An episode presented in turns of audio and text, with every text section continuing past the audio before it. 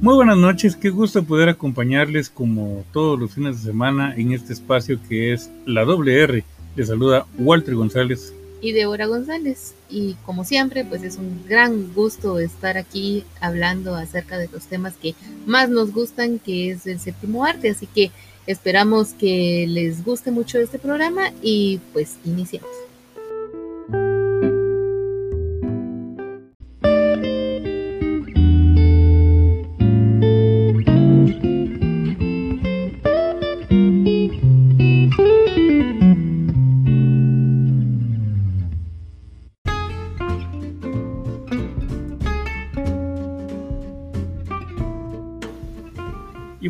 Pues el día de hoy vamos a continuar hablando de esta saga de la que ya pues venimos hablando los últimos dos programas y pues nos referimos a la saga de Robocop y pues el día de hoy pues le toca a Robocop 3, es la película de la cual vamos a platicar. Una película muy interesante, me atrevo a decir yo. O sea, me gusta mucho esta película que siento yo que sí, como que sí se respetó otra vez el mismo estilo que se venía manejando tanto en la primera como en la segunda, solo que ya en esta, en esta entrega pues ya es como que un poco más, más liviana en cuanto a la, a la violencia, ya no se mira tanto pues tanta sangre y tanta eh, ese tipo de, de pues ahí sí que body horror que se vio eh, más que nada en la primera entrega, ¿verdad? Eh, y ya veníamos viendo como que ese progreso, porque la primera película es como demasiado fuerte en ese sentido. La segunda película pues ya tenía un poco menos de este elemento y ya aquí en la tercera siento que ya definitivamente le bajaron mucho el nivel, eh, como que esta película ya fue hecha más eh, tal vez para todo público incluso, ¿verdad? Sí, es un punto, digamos, de hacerla para obviamente que llegue a más audiencia, porque es, que es complicado, digamos, de, principio el concepto de Robocop pues no era un concepto que quizás le tuvieran mucha fe que fuera a ser como para un público, digamos, adulto, porque es complicado, siendo que la primera parte era una película extremadamente violenta y fuerte, con una clasificación, eh, digamos, para, para adultos, no para mayores de, 17 años, que, que, era el NC17, aunque yo creo que la lograron bajar a, a clasificación R pero la cuestión es de que recordemos que Robocop pues se hizo todo un pues una cantidad de productos, no era una franquicia prácticamente, que estaba la caricatura y obviamente habían pues juguetes, ¿no? Entonces era necesario pues trabajar en las siguientes partes para hacer que la película también fuera comercializable en un público más joven, o sea, bajar el, el, el blanco, por decir, de la audiencia al cual se enfocaba. Ahora bien, la cuestión es ¿por qué hablamos de Robocop 3? ¿Cuál es la razón por la cual nos hemos decidido hablar de, Robocop 3? Y bueno, yo creo que la respuesta es muy sencilla. La razón por la cual queremos hablar de Robocop 3 es porque nadie habla de Robocop 3. Y esto es porque es una película que tiene, si Robocop 2 fue un fracaso en la, digamos, en cuanto a la crítica, y le fue pues bastante mal también en, en, el, en la taquilla, no digamos esta, esta película de verdad le fue muy mal. Y, te digo la verdad, yo creo que es un poco justificable el hecho de que esta película tenga, digamos, como que muy mala, ¿cómo decir? Como que tiene muy mala expectativa, quizás es una mala expectativa la que se crea en las personas que, que no la han visto. Yo mismo no, no le tenía como que tanta emoción a ver esta película desde ver que pues ya no está Peter Weller, ¿no? el, el Robocop de las primeras dos partes. Entonces el hecho es de que ya la segunda pues de alguna manera cambia el tono y para muchos pues baja la calidad también de la película, pues esta va todavía más allá. Entonces se vuelve como un espectáculo un poco decepcionante para la gente que quizás esperaba algo más, ¿no? Y como te digo, es diría yo un poco justificable, aunque definitivamente después de haberla visto creo que es una película que sí vale mucho la pena ver. Definitivamente, definitivamente. Y como decís, también es algo muy cierto que esta película pues no, no fue como que tan memorable, ¿verdad? Ni siquiera fue como, o sea, no le hicieron como que tanta bulla como la primera o, incluso todavía la segunda parte para ser sincera, yo si no es porque hacemos esta, eh, esta serie de, de, esta película, yo ni siquiera me entero que había una tercera parte de Robocop. O sea, la verdad es que hasta ahorita es que yo supe que, había un Robocop 3. Y me imagino que yo no seré la única que, que, que no sabía que existía esta, esta otra entrega de, de, esta película. Ahora, a mí sí me parece, la verdad, que, que, la crítica fue bastante injusta, tanto con la segunda como con esta, obviamente, ¿verdad? Porque creo que fueron muy duros al, al decir que fueron como las peores sagas o, o unas de las peores sagas que, que se pudo haber hecho en, en el cine, porque, o sea, es cierto, no es como la primera película, ¿verdad? Como te digo, no, no tiene como ese elemento gore que tenía la primera película. Pero sin embargo, o sea, si uno se pone a verlo desde el punto de vista de la trama, de la historia, eh, o sea, estas dos películas eh, sí, sí tienen mucho, mucho para dar y tienen mucho para, para, pues para discutir y para analizar. Entonces, la verdad, eh, te digo, yo en lo personal no entiendo cuál habrá sido el motivo o la razón principal del por qué fue tan mal recibida en su momento y por qué fue tan, tan criticada eh, que hasta la fecha, como te digo, o sea, son catalogadas como unas de las peores eh, sagas o, o, de las peores eh, películas, ¿verdad? Que, que se pudieron haber hecho. Sí, en este caso, pues vamos a hablar un poco también de la, de la trama en Robocop 3, de qué se trata, de qué va Robocop 3. Eh, yo creo que es una de las cuestiones interesantes el hecho de que, como les decía en la semana, la semana pasada, en la entrega anterior, vamos, bueno, seguimos atando cabos, ¿no? continuando con las líneas que se habían quedado pendientes de las películas anteriores. En esta, pues ya no tenemos a un Robocop que sigue de luto por la pérdida de su familia, ya no tenemos eso, pero continuamos con la historia de la OCP. Vemos que la OCP pues, llegó a un punto en el cual pues la crisis económica llegó a tanto que es absorbida por un por una por, una corporación japonesa. Entonces son ellos básicamente quienes tienen ahora las riendas de la, de la OCP eh, en este caso pues uno de los temas también que se había quedado colgando de la parte 2 era la creación de Ciudad Delta que habíamos visto que el, el, CEO de mm, OCP pues eh, tenía incluso una maqueta y donde se hizo, es una de las escenas que están casi al final de, Robocop 2 y una de las cuestiones es qué va a pasar con la gente que, que vive ya en, en, la ciudad de Detroit, que es la que se va a convertir en la ciudad Delta. Y pues en esta tercera parte ese es justamente el conflicto con el que empieza, porque en teoría eh, hacen creer a través de los medios, siempre el mismo tema de la manipulación de la información a través de los medios, hacen creer que pues es un procedimiento así muy sencillo donde pues a la gente se le va a reubicar en otro lado.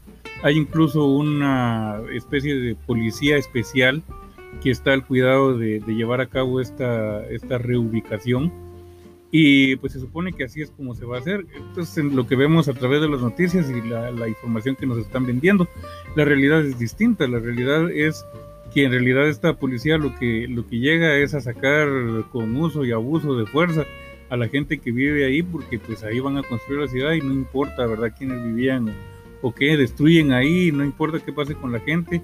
Al final de cuentas, pues esta gente se convierte en una en un grupo de, de rebeldes, ¿no? Que están luchando pues contra esta policía que les ponen de nombre los rehab eh, que son los que están haciendo estas eh, pues este trabajo. Prácticamente es una policía encargada directamente a proteger los intereses de, de OCP en cuanto a la pues a la construcción de, Ciudad Delta.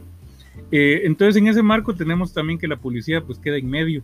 La policía normal pues que ya habíamos conocido y que habíamos visto que en algún punto estuvieron en la huelga pues ahora les toca estar en, en el medio, ¿no? Que les toca um, siempre seguir órdenes, porque al final de cuentas es la OCP quien, quien les, les, les, da las órdenes. Esto hace que la policía eventualmente decida mejor renunciar, y todos los policías que habíamos visto, porque el, el cast, eso es algo genial, que el, el, elenco se mantiene, y vemos que los policías eh, renuncian, se van y, y, ya no ya no forman parte de, la, de las fuerzas eh, de seguridad pública. Entonces aquí es donde sucede algo muy controversial y que quizás en su momento habrán tomado esto como una tontería, pero verán ustedes que no es tan así, porque entonces decide la OCP contratar mejor a delincuentes, porque es a través del uso del, terror, de, la delincuencia, pues que van a mantener el orden en, en, en, la ciudad. Eso justo con las fuerzas represivas que son pues esta, este comando, por decirle de alguna manera, que está, entre comillas, sirviendo a, la reubicación de las personas. Entonces vemos que en este caso seguimos con la misma línea de que mm, pues son estas fuerzas neoliberales que tienen el control de, la ciudad, que han prácticamente adquirido la ciudad y las que utilizan eh, tanto la, delincuencia común eh, o el uso de, de, las pandillas y el uso también de estas fuerzas de seguridad que son parte de ellos mismos para mantener a la población sosegada, ¿verdad? Y mientras que esto acontece, pues están eh, las personas que están en medio, ¿no? La población civil y que al rato pues son lo que menos importa, ¿no? Para temas de, la, de, los intereses de la corporación. Eh, yo creo que, que, la cuestión es que toma temas muy fuertes, muy serios. Y, y, al menos en mi criterio yo pienso que los, los hilos conductores que se van que van siguiéndose desde la primera parte hasta ahora pues van ahí muy muy coherentes o sea en la primera película vimos cómo esta compañía la OCP pues estaba de alguna manera mm, en contubernio con el crimen organizado, ¿no? Que era lo que, la, digamos, el, lo que mm, simbolizaba eh, el, este Bodyker, ¿no? Con sus, clanes con sus eh, rufianes, ¿no? Que eran eso, eran ellos, pues lo que estaban era tener el control del crimen en la ciudad. En la segunda parte, pues vemos ya un, otro aspecto que es el tema de las drogas pero en esta última parte, y eso quizás es lo que lo vuelve como una cuestión muy interesante, porque ya estamos viendo así mm, eh, abiertamente la, lucha de clases. Entonces son temas eh, pues muy fuertes en realidad yo creo. Y la, la deshumanización, no solo en el principio del, de Alex Murphy convirtiéndolo en, una, en un objeto, sino que en este caso, y que de hecho es un tema que siempre ha estado ahí dando vueltas, porque en la primera parte incluso cuando está este este chavo que está en la, en la mm, sala de reuniones y el ED209 lo hace picadillo, ¿verdad? Y a ellos parece no molestarles o no importarles eh, la pérdida de una vida humana, sino más bien están con la preocupación del dinero invertido y de lo que se está por perder.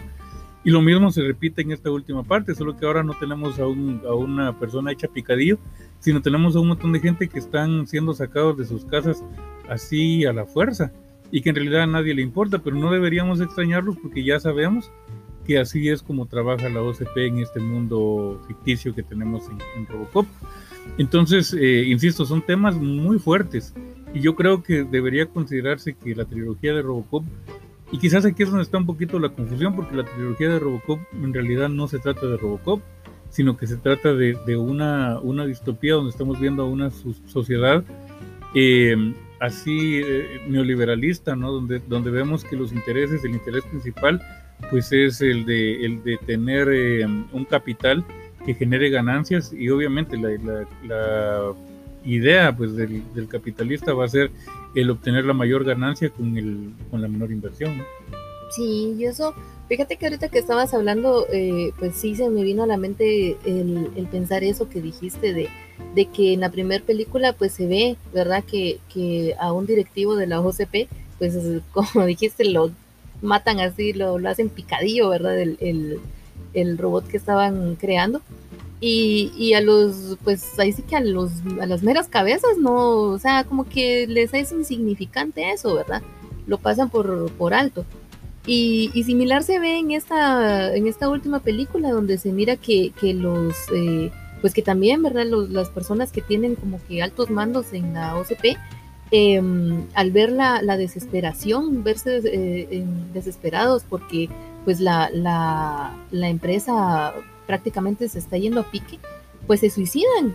Y, y, es lo mismo, o sea, a los, a los demás como que no les importa, ¿verdad? O sea, es como, ah, bueno, sí, hombre, ya se suicidó y que, pues ni modo, hay que seguir. Y, y, al contrario, o sea, lo miran también como hasta cierto punto una forma de escalar dentro de la, del, pues dentro de la empresa, ¿verdad? Y, y, eso, pues ahí sí que también como que se, se, toca ese punto también de, como dijiste, de la deshumanización que existe, del hecho de que los que tienen el poder o los que tienen el dinero, pues miran a las personas simplemente como recursos y no los miran como personas. Eh, y como ahí sí que coincido con vos eh, en el hecho de que esta película, al igual que la segunda parte, que tocan temas bastante serios y tocan temas bastante Em, de cuestiones de, ya metidos en la sociedad, ¿verdad? O sea, ya, ya tocan temas como, bueno, se sigue viendo temas como la corrupción, eh, temas como eso que decís, ¿verdad? De la desigualdad social. Em, y, y, como te digo, o sea, la verdad es que se me hace una entrega bastante, bastante interesante. Sí, eso es muy cierto. Yo creo que no se puede decir tampoco que, que Robocop 3 sea una, digamos, una película así muy buena, porque tiene sus fallas. O sea, yo creo que también eh, no hay que pues hacer a un lado eso, esa, esa situación, ¿no? que pues no es una película perfecta. Eh, tampoco definitivamente no es eh, la peor película de la vida, ¿verdad? O la peor, no, no creo que eso sea justo de mencionar. Eh, yo creo que es una película que vale mucho la pena ver, eso definitivamente, sobre todo si ya vimos las primeras dos partes, creo que vale mucho la pena terminar de ver toda la saga y mejor todavía ver la saga entera, pero pero no con los prejuicios que ya, que ya vienen con la idea de que esta película es mala, porque el problema también viene que muchas veces hacemos juicios que no vienen basados por, por nuestra experiencia, sino por los comentarios que ya vienen de, de otro lado. Y por ahí de repente nos vamos a privar también de muchas buenas películas, no solo de Robocop, sino de muchas películas de las cuales pues ya tenemos en la psiquis la idea de que son malas, ¿no? porque todo el mundo dice que son malas, entonces son malas y bueno, ya no voy a cambiar de idea no, estas películas yo creo que vale la pena verlas con una mentalidad abierta y pues hacer uno su, juicio. Y como digo, hay que también tener en mente de que quizás es un poquito, un poquito engañoso la idea, pues el concepto de pensar que una película de Robocop se va a tratar de Robocop, porque en realidad hay, hay muchos temas que están periféricos dentro de esta, de esta historia. Es curioso porque en el caso de esta saga de, de eh, Robocop, pues sucedió, ¿no? Que la película venía, bien. Eh, la segunda parte, bueno, salió, pero en la tercera parte parece como que alguna cosa por ahí no, no, no terminó de, de, embonar, ¿no? Un poco parecido a lo que pasó, por ejemplo, con Terminator. Tenemos Terminator 1, que salió pues perfecta, ¿no? Eh, Terminator 2 le fue re bien en muchos sentidos. Pero luego Terminator 3, pues ya, aunque bueno, aquí también entendemos que es porque ya no estaba James Cameron al, mando de, de esta, ¿no? Pasó lo mismo también con Batman, no teníamos el primer Batman, de ahí Batman Returns, y de repente viene Batman Forever, que también sin decir que la película sea mala, pero también tuvo un subajón en cuanto a la crítica.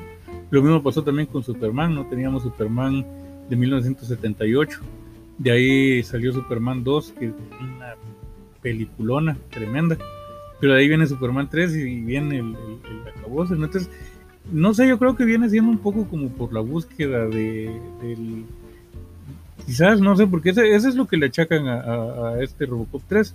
Que el hecho es de que tanto lo que pasó aquí como lo que pasó con Batman y Robin, que fue la última de la saga anterior de, Batman, eh, procuran como que hacerlo un poquito más, eh, un, producto como que pueda ser más llamativo y como que pueda dar pie a sacar más juguetes, ¿no? Eso es lo que, de lo que han acusado a, Robocop 3, de que es una película que está hecha para vender más juguetes. Yo no creo exactamente que sea así. Sí creo que hay una oportunidad ahí para crear productos para, para niños, pero no, no pienso que esa haya sido del todo la intención. ¿Sabes qué lo que sí me gusta a mí de esta película de, Robocop? Que a pesar de que es obviamente un director totalmente diferente de las primeras dos entregas, sin embargo, eh, siempre sí se mantuvo como que muchos de esos eh, puntos dentro de la historia. Eh, porque como estabas diciendo, o sea, se mantiene como que ese, o sea, como que vamos siguiendo la, la, historia de la OCP y de verdad que pareciera como que la película de la saga más bien de Robocop se trata más de la historia de la OCP, porque si te das cuenta en la primera parte vemos eh, ahí sí que cuando estaban con, la idea de, solo era como que la idea, ¿verdad?, de hacer esta ciudad y de, privatizar la ciudad en sí, de, Detroit, si no estoy mal, es que está, ¿verdad? En la segunda parte se ve cuando ya prácticamente la OCP toma el control de la ciudad y prácticamente se vuelve eh, pues los dueños de la ciudad. Y en esta tercera parte se mira, para empezar, cómo la OCP vino en su, así que en un declive, ¿verdad? Que podríamos asumir que sea por, por el final de la segunda parte, cuando se mira que prácticamente eh, el haber hecho el Robocop eh, utilizando el cerebro de, de, Kane fue un total desastre fue una pérdida millonaria de millones de millones que tuvo la empresa, eh, que prácticamente a ellos pues no les quedó de otra más que ser absorbidos por esta empresa japonesa. Entonces, en primer lugar, se mira como que ese declive dentro de la, empresa. Y en segundo lugar, se ve ya, ahí sí que la, la, construcción como tal de la ciudad delta, que ya no era de la OCP, sino que ya era de los, de los, de los japoneses. Y que, como decías, ¿verdad? O sea, en la segunda parte se mira como que ya cómo está eh, totalmente estructurado la, la, maqueta y la idea de cómo iba a ser la ciudad. Y, y como pues sale una parte, ¿verdad? Donde viene el, el, alcalde de la ciudad y le dice a, a este, bueno, al, presidente de la OCP, ¿verdad? Así como que, bueno, pero ¿y qué va a pasar con las personas, ¿verdad? ¿Y qué va a pasar con la gente que vive ahí? Y él le dice, no, porque, o sea, por ellos no hay ningún problema, porque los vamos a reubicar a todos, ¿verdad? Pero ya en la tercera parte nos damos cuenta que era totalmente falso, ¿verdad? Y que ellos lo que menos les importa es la gente y lo único que quieren es echarlos a todos sin importar qué, con tal de tener, pues obviamente, eh, la ciudad para poder construirla a su, a su gusto y a su gana, ¿va? Exacto. Pues eso, la verdad, yo creo que es una saga muy, muy interesante y, creo que cada vez pues va siendo más relevante en su tiempo, ¿no? El hecho de que también las fuerzas de seguridad resultan en lugar de, cuidar y proteger al pueblo, eh, pues dependiendo cuáles sean los intereses, pues volviéndose fuerzas represoras, ¿no? Yo creo que eso es algo que hemos visto una y otra vez y en, muchos contextos diferentes. Entonces, eh, también pienso que es, es, es, esa una tal vez razón por la cual a una película como Robocop 3 no se le hace tanta la bulla. Algo interesante también es el hecho de que el guion para Robocop 2 y 3 entre los créditos figura Frank Miller en ambas películas, aunque él mismo pues ha mostrado su queja porque muchas de sus ideas no fueron tomadas en cuenta y a la hora de la hora pues muchas de las cosas que están en su, en su guion original eh, fueron eh, cambiadas o, modificadas, ¿verdad? Para propósitos de la película. Eh, aún así, pues no es como que si el trabajo de Frank Miller se haya tirado a la basura como si nada, porque salió una serie de, de cómics que son entre 8 y 9, no estoy seguro en realidad cuántos números son, pero es una serie de cómics eh, que es una novela gráfica, pues, donde está, que está desarrollado con el guion de, mm, de, Frank Miller, de Robocop, y que de hecho se llama Robocop de Frank Miller. Em, en realidad, estas, estas, esta, mm, digamos, estas, esta saga de cómics, pues desarrolla un poquito más las, las historias que vemos en, en Robocop 2 y 3 eh, digamos, tiene cierta complejidad en cuanto a algunos eh, de, los, de los eventos ahí retratados y va profundizando un poquito más en la psicología de, Robocop y en, y en varios elementos.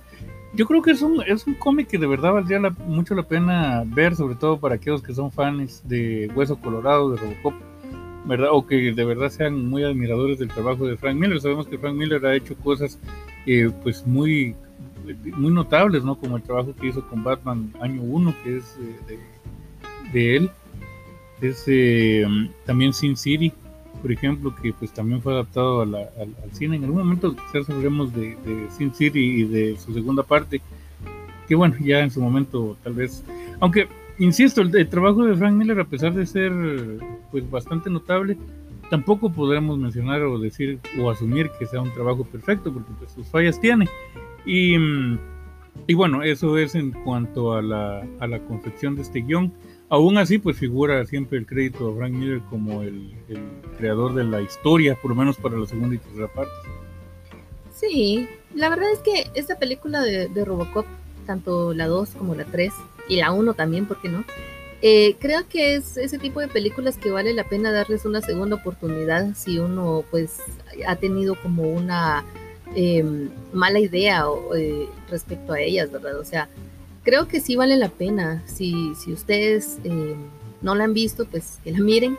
Y si ya la vieron, pues que la vuelvan a ver, pero viéndola desde, desde otra perspectiva, ¿verdad? O sea, viéndola ya con, con otro tipo de, de, de crítica y no pues ser tan, tan duros como les digo, o sea, creo que sí ha sido un poco injusto cómo, cómo han catalogado estas películas, porque si bien como decís, pues es cierto, no son perfectas y obviamente tienen sus fallas, pero creo que en este tipo de películas, o no, no lo sé, em, creo que, que, pesa más la historia, y pesa más, eh, pues, pues de verdad la trama de la película. Y como les digo, o sea, como que analizarlo un poco más porque, porque insisto, y creo que eso lo mencionaba la, semana pasada con la segunda entrega de, Robocop, que el hecho de que esta película esté ambientada en un futuro, pues que no se sabe ni siquiera en qué año están, em, hace que uno pueda sentirse identificado sin importar en qué época uno la vea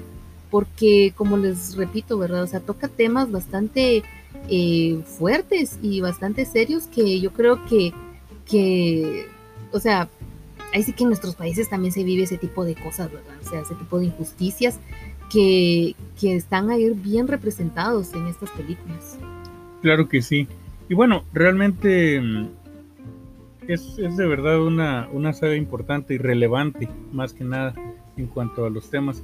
Eh, quisiéramos de verdad poder comentar un poquito más acerca de esta película, pero no queremos tampoco revelar detalles que tal vez pudieran ser eh, como relevantes si quisiera eh, si se quisiera ver así porque de repente por decir alguna cuestión ahí que sucede en la película o más o menos como en que termina pues podría arruinar la experiencia para quienes no la han visto no pero para quienes ya la vieron saben que sí hay ciertas cosas ahí, ciertas eh, cuestiones que suceden y quizás deberían haber tenido una, una mayor proyección y que quizás no, como que quedaron ciertos elementos un poquito desperdiciados, siento yo, eh, sobre todo pues con, con la agente Luis, eh, que yo creo que, al menos habrían habido otras cosas que se podrían haber aprovechado con, ese personaje, no se hizo tristemente, pero... Mm, pero bueno, así que así quedó. Yo creo que esa quizás sería una de las cosas que yo sí podría marcar como negativo de esta película, que es pues el poco aprovechamiento que se hizo de, este personaje, que era un personaje genial,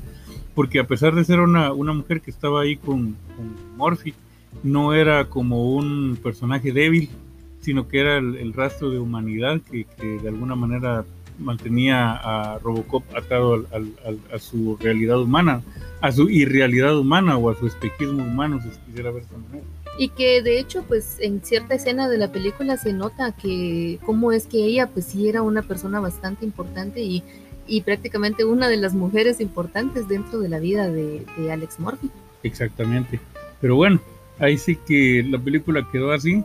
Pues, quizás pudo haber sido una una cuestión que le pudo haber aportado mucho, pero sus razones habrán tenido, ¿no? ¿Por qué razón la película pues quedó de esa manera, tristemente? Pero bueno, así, así es, igual la película quedó y a pesar de, esa, de, esas y algunas otras fallitas que pudiera tener, no deja de ser una película recomendable en realidad. Ahora, algo que quiero yo destacar antes de que, de que finalice la, la, la transmisión es el hecho del director que es Fred Decker, que pues me parece bastante interesante, la verdad, el hecho de que esta película obviamente tuvo una mala crítica y que él eh, también fue coescritor de El Depredador del 2018. Fue coescrito con Shane Black, que Shane Black, pues como sabemos, también fue el director de esta película, ¿verdad? Y me parece interesante por el hecho de que esta película también, hasta donde yo tengo entendido, tuvo una mala recepción. Entonces, em, pues la verdad, eh, les voy a ser sincera, esta película yo aún no la he visto, pero cuando la mire, pues sí, les voy a dar mi opinión, ¿verdad? De decir si realmente eh, es muy mala como, como la crítica lo dice, o pues igual que esta, también merece darle una segunda oportunidad. Y bueno, vamos a, a, dejarlo hasta acá por el día de hoy, pero como siempre, pues ha sido maravilloso poder acompañarles y estar con ustedes aquí eh, pues en este espacio que en realidad es para que ustedes puedan pues tener un punto de, conversación también en la doble R. Y de verdad queremos agradecerles antes de despedirnos a todos los que pues nos han sintonizado y nos siguen sintonizando. De verdad muchísimas gracias a las personas pues aquí en nuestro hermoso país en Guatemala, en Estados Unidos, Chile, Perú, Argentina, México, España, Irlanda y ahora pues que también nos escuchan en la hermana República del Salvador. En serio, en serio, muchísimas gracias a cada uno de ustedes. Así que pues creo que no queda más que despedirnos y será hasta la próxima.